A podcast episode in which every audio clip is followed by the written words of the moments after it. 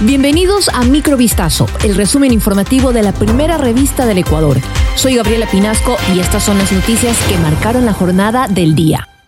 El Banco Interamericano de Desarrollo aprobó un crédito para Ecuador de 500 millones de dólares que serán destinados por el Estado al fortalecimiento de la inversión social y al financiamiento preventivo para reducir el impacto que tendría el fenómeno del niño. Este crédito cuenta con una tasa fija y podrá ser reembolsado a lo largo de 19 años, con un periodo de gracia de hasta 7 años, permitiendo atender de manera efectiva las necesidades de los ciudadanos.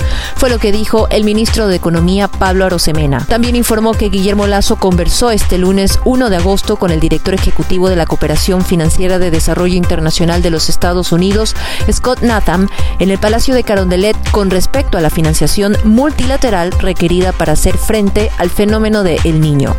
Siete son los jueces que serán designados para llenar las vacantes en la Corte Nacional de Justicia.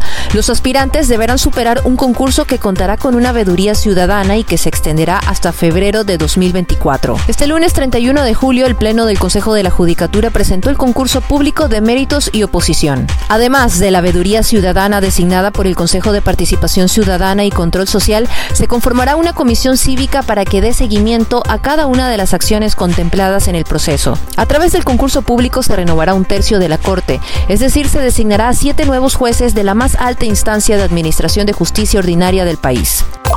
Un insólito hallazgo se registró en la penitenciaría del litoral tras la ejecución de un mega operativo este jueves 3 de agosto por agentes de la Policía Nacional y de las Fuerzas Armadas. En el contexto del estado de excepción que rige en todo el sistema de prisiones del país, un contingente de uniformados realizó una tercera intervención dentro del recinto que fue escenario de la última masacre carcelaria en la que murieron 31 presos.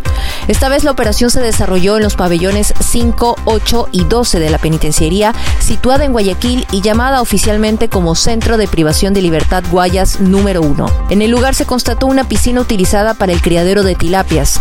Además, se halló una granja con pollos y patos, 15 perros, decenas de electrodomésticos, municiones y droga un testamento en otro idioma, oro en el patio de la casa y la posibilidad de morir con lepra fueron los argumentos para la estafa de 58.300 dólares cometida por cuatro ciudadanos dueños del Centro Botánico Espiritual Azteca. La fiscalía detalló estas y otras pruebas ante un tribunal en Azuay para que Gina Patricia, Wilson Alfredo, Jason Andrés y María de Los Ángeles C sean sentenciados a la pena máxima agravada a 13 años de privación de libertad y a la devolución del dinero estafado como reparación integral a las víctimas. A finales de febrero de 2021, una pareja de esposos y su hija caminaban por el centro del cantón Gualaceo cuando fueron abordados por Jason Andrés, quien les entregó una hoja volante con publicidad del Centro Botánico Espiritual.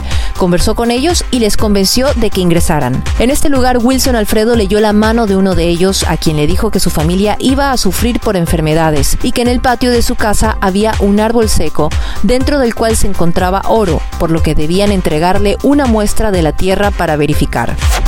Cinco integrantes del grupo de delincuencia organizada Los Choneros fueron aprendidos tras un operativo de allanamiento en seis inmuebles del Cantón Quevedo en la provincia de Los Ríos. La Policía Nacional, a través de la Dirección Nacional de Investigación de la Policía Judicial, mediante técnicas y diligencias investigativas, capturó a los sospechosos. De acuerdo con la institución, los inmuebles allanados eran utilizados para almacenar armas de fuego, municiones y explosivos. Los servidores policiales detuvieron a los sujetos al identificar estos artefactos que presuntamente serían usados por personas al margen de la ley para el desarrollo de actividades ilícitas como extorsión, delitos contra la vida y robo a mano armada.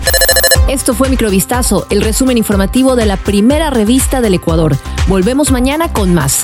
Sigan pendientes a vistazo.com y a nuestras redes sociales.